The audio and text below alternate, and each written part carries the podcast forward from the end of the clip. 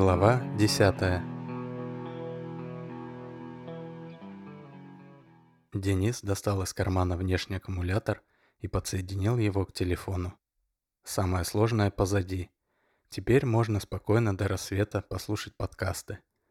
Он вставил в уши наушники, выбрал свежую серию одного из подкастов и, прислонившись спиной к фонарю, начал слушать. Всем привет, дорогие друзья! Меня зовут Андрей Шалай – и вы слушаете подкаст «Из ряда вон». Подкаст, в котором я общаюсь с людьми, которые делают в жизни что-то необычное, что-то из ряда вон выходящее. Странные профессии, неординарные хобби и увлечения, необычные привычки и все такое прочее, все это я обсуждаю со своими гостями. И сегодня у меня в гостях Дмитрий. Дмитрий отказался называть свою фамилию в целях безопасности, так как то, чем он занимается – многим может не понравиться. Ведь Дмитрий, как он сам выразился, плохой человек.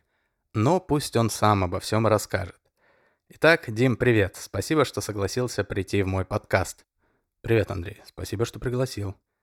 Расскажи, кто такой плохой человек и почему это странно? На самом деле, мои поступки часто не такие уж и странные, хотя бывают действительно очень своеобразные. Мое главное отличие от обычных людей – кроется в мотивах моих действий и поступков. Ты делаешь людям гадости и кайфуешь от этого? Не совсем. Скажем так, я делаю гадости, потому что я перепрограммировал себя. Я изменил заводскую прошивку. И теперь я не делю свои действия на хорошие и плохие.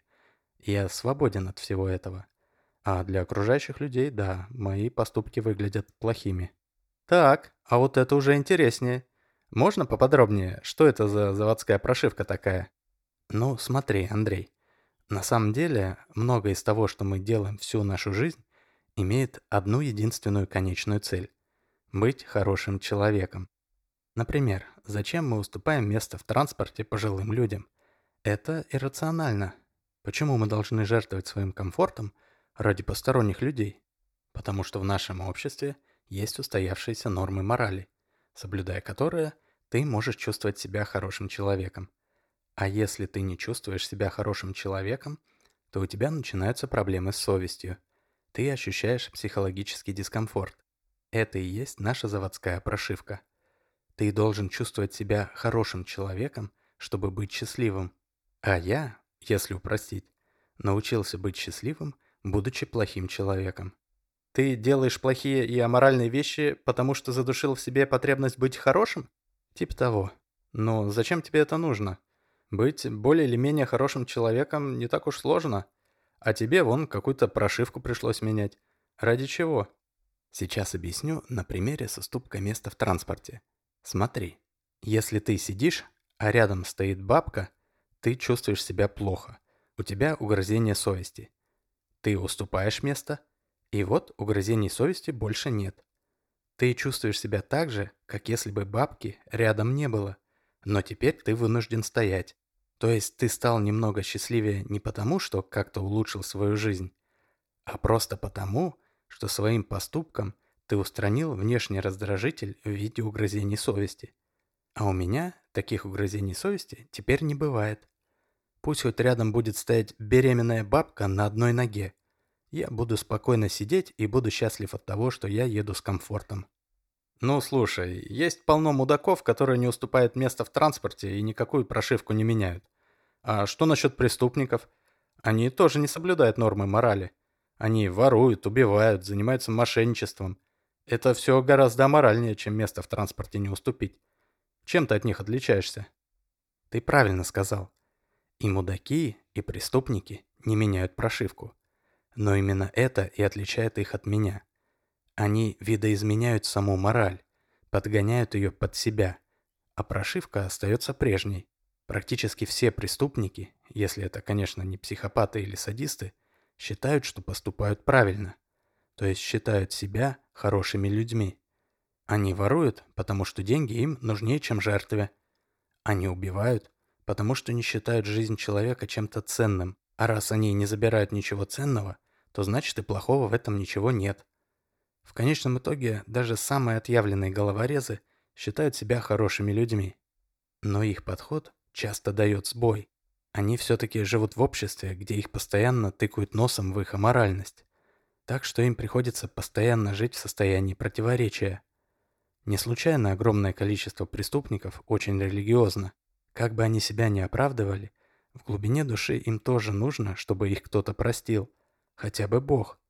Зачем им это нужно? Если тебя простили, значит ты хороший. А ты, значит, решил быть плохим до самого конца. И даже на смертном одре не захочешь покаяться. Именно так. Но пойми, я называю себя плохим только для того, чтобы вам было понятнее. Для меня таких категорий, как хорошее и плохое, больше нет. В своих действиях я руководствуюсь не моралью, а целесообразностью. А ты не боишься, что за эту целесообразность тебе наваляют поборники морали? Но я же не идиот. Здравый смысл никто не отменял. Если я вижу, что мои действия могут доставить мне проблем, я их не делаю. Но в то же время у меня всегда есть выбор. В отличие от обычных людей, я могу пренебречь моралью, когда мне это выгодно. А люди с заводской прошивкой всегда пытаются поступать правильно в ущерб себе, лишь бы оставаться хорошими людьми. То есть для тебя это своего рода свобода. Точно. Только не для меня, а в принципе. Я объективно свободнее хороших людей, так как на меня не распространяются моральные ограничения. А можно несколько примеров для наглядности? Что ты делаешь такого целесообразного, что не смог бы сделать нормальный человек? Да, конечно. Например, я профессиональный лжесвидетель. У меня есть налаженные связи в правоохранительных органах, и если им нужны свидетельские показания, на которые никто ни за какие деньги не согласится, то они зовут меня. У меня никаких моральных барьеров нет. Как-то раз был случай, когда нужно было сказать, что одна многодетная мать приторговывает наркотой на детской площадке. А она по жизни, считай, святая. У нее муж прикован к кровати, она за ним ухаживает. Трое детей на шее и старенькие родители. Сама крутится на нескольких работах, да еще и иногда волонтерит в хосписе. Ну какой нормальный человек сможет ее оклеветать? А у меня с таким проблем нет. Я на этом кучу денег поднял за пару часов работы. И это было настолько аморально, что ни у кого не возникло сомнений в моей лжи.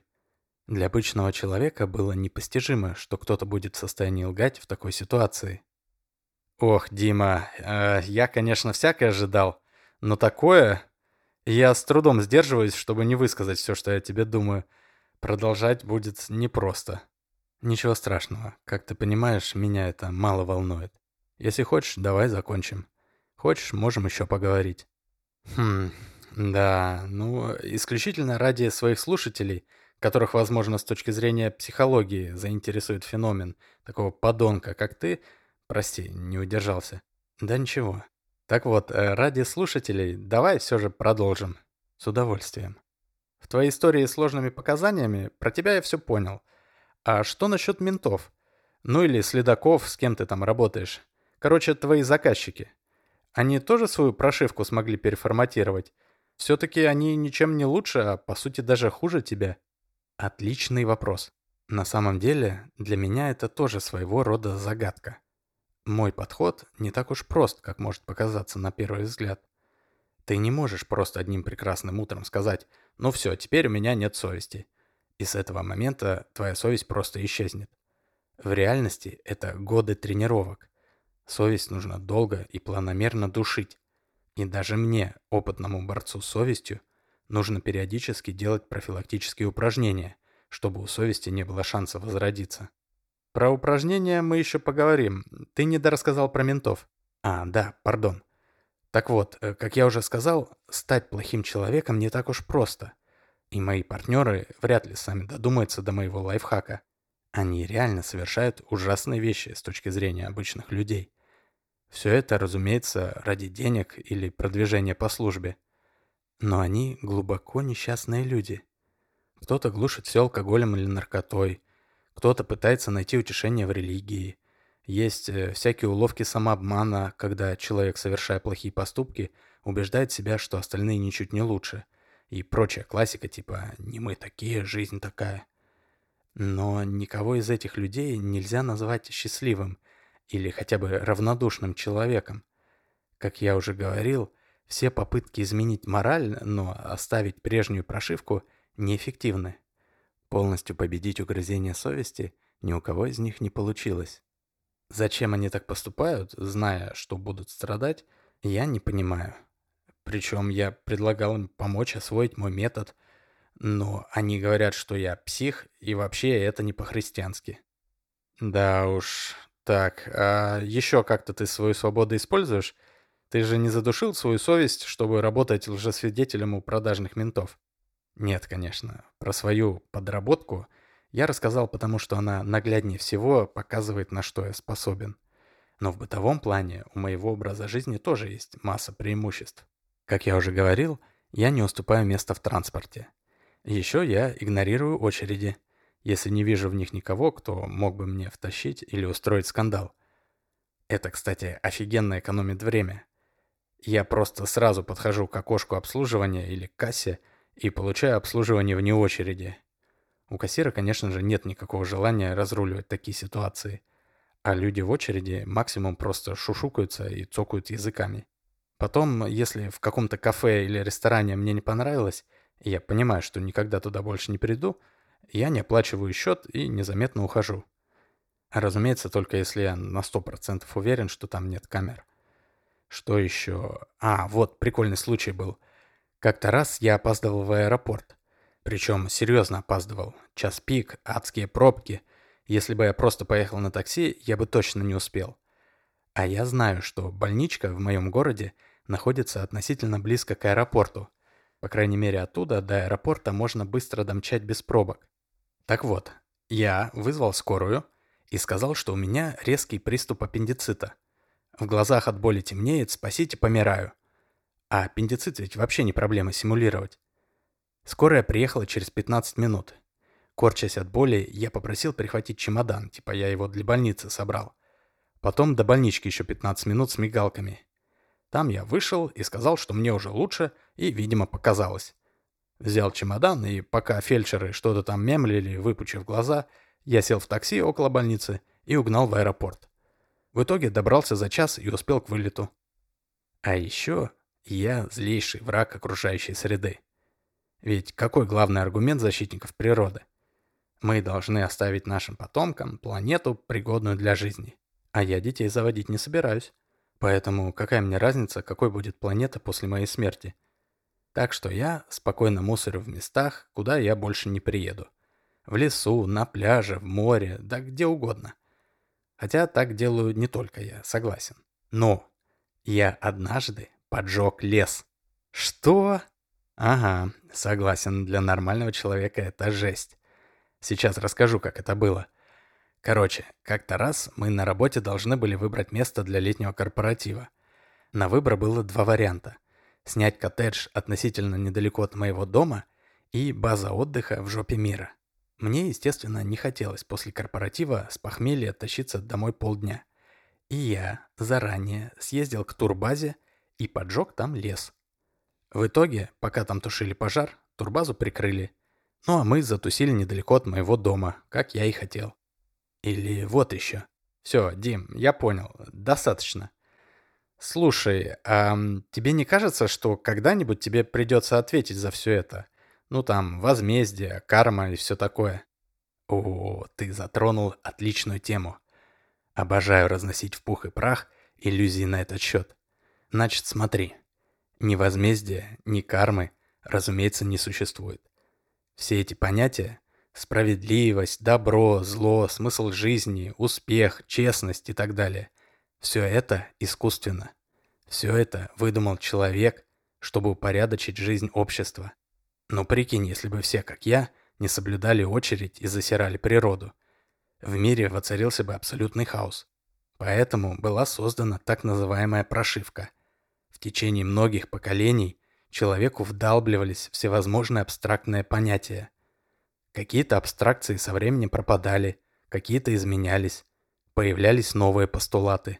И теперь современному человеку на уровне инстинкта хочется жить в мире, где злодея всегда ждет возмездие, где торжествует справедливость, где добро в итоге побеждает зло. В мире, где добрый порядочный человек получает хоть какой-то бонус от жизни, Именно такой мир наше общество считает правильным, а все остальное – отклонением от нормы. Хотя на самом деле вся эта конструкция выдумана от начала и до конца. Возьми муравьев. У них нет таких понятий, как добро и зло, не говоря уж о мести или благодарности. Что бы ни случилось, каждый из них выполняет ту программу, которую в него заложила природа. Рабочий тащит, солдат кусает, матка воспроизводит потомство. Если солдат спасет рабочего муравья от хищника, рабочему и в голову не придет отблагодарить спасителя дополнительным куском пищи. В их мире в этом нет никакого смысла. То же самое в стае антилоп или косяке рыб. Природа заложила в них программу, которая обеспечивает их эффективную координацию. А с человеком произошел сбой. В его природной программе стерлось большинство инстинктов, обеспечивающих взаимодействие людей между собой. Поэтому он сам придумал и внедрил новые искусственные инстинкты, чтобы общество могло нормально функционировать. Ну и что? Ты же сам сказал, что эта программа полезна для общества. Все верно.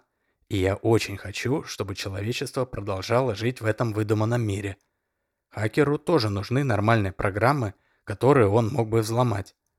А я хакер, который взламывает мораль и прочие эффективные нарративы.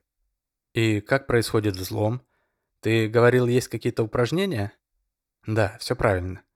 Чтобы освободиться от моральных предрассудков, нужна тренировка. Проблема в том, что в современном мире не так уж много возможностей действовать за гранью морали, не нарушая при этом закон. А в начале пути нужно прям жестко и интенсивно бить по совести. Если только раз в месяц совершать что-то аморальное, то прошивку взломать не получится. Она достаточно прочная и быстро восстанавливается. Так что нужно искусственно находить или создавать ситуации, при которых можно делать гадости, оставаясь в легальном поле. Сам понимаешь, если чистить с незаконными делами, велик риск угодить за решетку. Сами по себе незаконные действия тоже подходят, но нужно делать только то, за что тебя нереально поймать. И что ты делал? Крал сырки в супермаркете? Но нет, не забывай, действие должно быть аморальным, а само по себе нарушение закона далеко не всегда аморально. От того, что в супермаркете не досчитаются сырка или даже бутылки водки – в принципе, никому ни холодно, ни жарко. Да, это нехорошо, но совесть ты таким образом не сломаешь. Ты ее скорее просто убедишь, что кража была необходимой, и от нее никто не пострадал. Ну так любому плохому поступку можно придумать оправдание. Не любому. Я придумал очень эффективное упражнение. Аморальный поступок, который ты никак не сможешь оправдать. А именно, лишать человека надежды. Например, находишь на вокзале или около метро алкаша, который стреляет мелочь на похмел, и говоришь ему, «Братан, жалко мне тебя, пойдем я тебе в магазине сейчас пивас куплю, водяры, курицу жареную на закусь». Идете с ним в магазин, и там при нем набираешь холодного пивка, дорогую водку, всякий готовый хавчик. Алкаш в это время чуть с ума не сходит от предвкушения. И вот на выходе когда алкаш уже тянет к пакету трясущиеся руки, ты невозмутимо говоришь. «Ты кто такой, дядь? Куда руки тянешь? Дай пройти». И тупо сваливаешь. Ох. Можно еще такого алкаша в бар или кафе завести. Заказать пиво разливного, к пиву креветок или раков. А когда все это принесут, просишь охранника выставить алкаша за дверь, дескать, ты его знать не знаешь. Жестко. Ага, ты бы знал, сколько горя и отчаяния в этих глазах. И такое ты своей совести никак не объяснишь. И что, тебя ни разу за такое не побили? Так это ж алкаши, они с утра на ногах-то еле стоят. И почему ты заморачиваешься с походом в магазин и вообще все это представление? Ты же можешь этого алкаша просто избить. Это не менее аморально. Да и алкаш вряд ли пойдет заявление на тебя писать. Я пробовал один раз, но понял, что это очень опасная штука. Физическое насилие странно влияет на твой мозг. Ты начинаешь получать удовольствие от своего физического доминирования. И в это легко втянуться. Но это не взлом прошивки, это замена доброй заводской прошивки на прошивку уконченного психопата. А я хочу освободиться от мыслительных паттернов, а не заменить их на новые, пусть и более экзотические. Ясно. Еще что? Ты же не на одних алкашах тренировался? Да, конечно. Тут главное понять принцип, а дальше все зависит от полета фантазии. Ну, например, если есть машина, то можно точно так же, как алкашей, обламывать курьеров. Ловишь такого курьера с рюкзаком у метро и спрашиваешь, куда ему нужно. Он говорит адрес, а ты говоришь, что тебе как раз по пути, и ты хочешь помочь бедолаге. И, как ты сам, наверное, догадался, отвозишь его черти куда. Или для новичков есть самое простое – обламывание продавцов. Во многих магазинах продавцы-консультанты получают процент от продаж. Так вот, приходишь, скажем, в обувной магазин, подзываешь продавца для консультации и меряешь несколько самых дорогих пар ботинок. Желательно подольше, чтобы продавец как можно сильнее поверил в свои бонусы. В итоге берешь три или четыре пары дорогущей обуви и идешь с ними на кассу. Ну а там, понятное дело, говоришь, что ты передумал. И что, ты делаешь такие мелкие гадости, и в какой-то момент совесть просто отключается? Именно так. Но заниматься этим нужно долго и регулярно. Сначала тебе дико некомфортно. Тебе жалко всех этих людей, которых ты без причины обижаешь. Но где-то через пару месяцев ты замечаешь, что жалости все меньше. Да и вообще, совесть уже не так сильно тебя терзает. А где-то через год-полтора ты достигаешь такого состояния, которое я и называю взломом прошивки. Это, кстати, очень интересное ощущение. Ты в очередной раз делаешь что-то плохое, а чувство стыда или угрызения совести не приходит. Как во время уколов обезболивающего у зубного. При первом уколе ты чувствуешь боль, но с каждым следующим уколом ты чувствуешь все меньше и меньше. И вот ты видишь, как врач что-то колет тебе в десну, ты головой понимаешь, что твое тело прямо сейчас протыкает иголка, но ты абсолютно не чувствуешь боли. Точно так же и с аморальными поступками. В какой-то момент ты головой понимаешь, что тебе сейчас должно быть стыдно. Тебе должно быть жалко очередную жертву. Но ты абсолютно ничего не чувствуешь. Ни стыда, ни сострадания, ни жалости. Это восхитительно. Интересная аналогия. Но скажи, ты не боишься, что выдав в подкасте свой рецепт, многие последуют твоему примеру и начнут вести себя так же? А если в обществе будет много таких мерзавцев, как ты, то и тебе в нем жить будет некомфортно. Вот на этот счет вообще не переживаю. Просто услышав, что существует возможность высвободиться из власти совести – Большинство людей не пойдут на это. Да и зачем? Они с детства живут под этим гнетом и привыкли к нему. Должно произойти что-то, что заставит их сомневаться в необходимости следовать моральному компасу, сомневаться в парадигмах общественного порядка. А такое происходит нечасто. Да, наверняка кто-то попробует. Единицы, может, даже дойдут до моего уровня. Но это капля в море. Большинство продолжит жить в своих золотых клетках морали под надзором своей совести. А тебя что заставило сомневаться в парадигмах общественного порядка? Со мной главный сдвиг произошел еще в детстве. И я каким-то образом стал изгоем в дворовой компании. Причем я не мог понять почему. Пока мы были дошкольного возраста, мы все дружно играли в песочнице. Но потом что-то произошло. Когда мы чуть подросли, и нам было лет 9-10, меня почему-то начали постоянно дразнить и подтрунивать. Я не был уродлив, у меня не было дефекта речи, я был среднего роста. Такое ощущение, что это было абсолютной случайностью. Мне, конечно же, очень хотелось стать полноценным членом компании. И я верил, что для этого нужно просто следовать советам из детских книжек и мультиков. Чтобы завоевать дружбу, нужно быть верным товарищем, помогать, делиться, не обманывать, не ябничать и так далее. Но что бы я ни делал, ничего не помогало, а скорее наоборот. Мое положение становилось хуже из года в год. Так я в итоге понял. Даже если ты хороший и правильный, нет никакой гарантии, что жизнь тебя за это как-то наградит. В связи с этим я попытался перестать следовать шаблону хорошего человека. Я начал хулиганить, и однажды угнал у одного из своих обидчиков мопед, за что получил срок на малолетке и жуткие муки совести. Сейчас я вспоминаю об этом с улыбкой. Но тогда мне было жутко стыдно. Ну так вот, такое положение дел, когда хорошим быть бесполезно, а плохим рискованно и стыдно, привело меня к выводу, что эту систему нужно ломать. Прошло еще много лет, прежде чем я додумался, как это сделать. Но в итоге я добился своего. И теперь я свободный человек.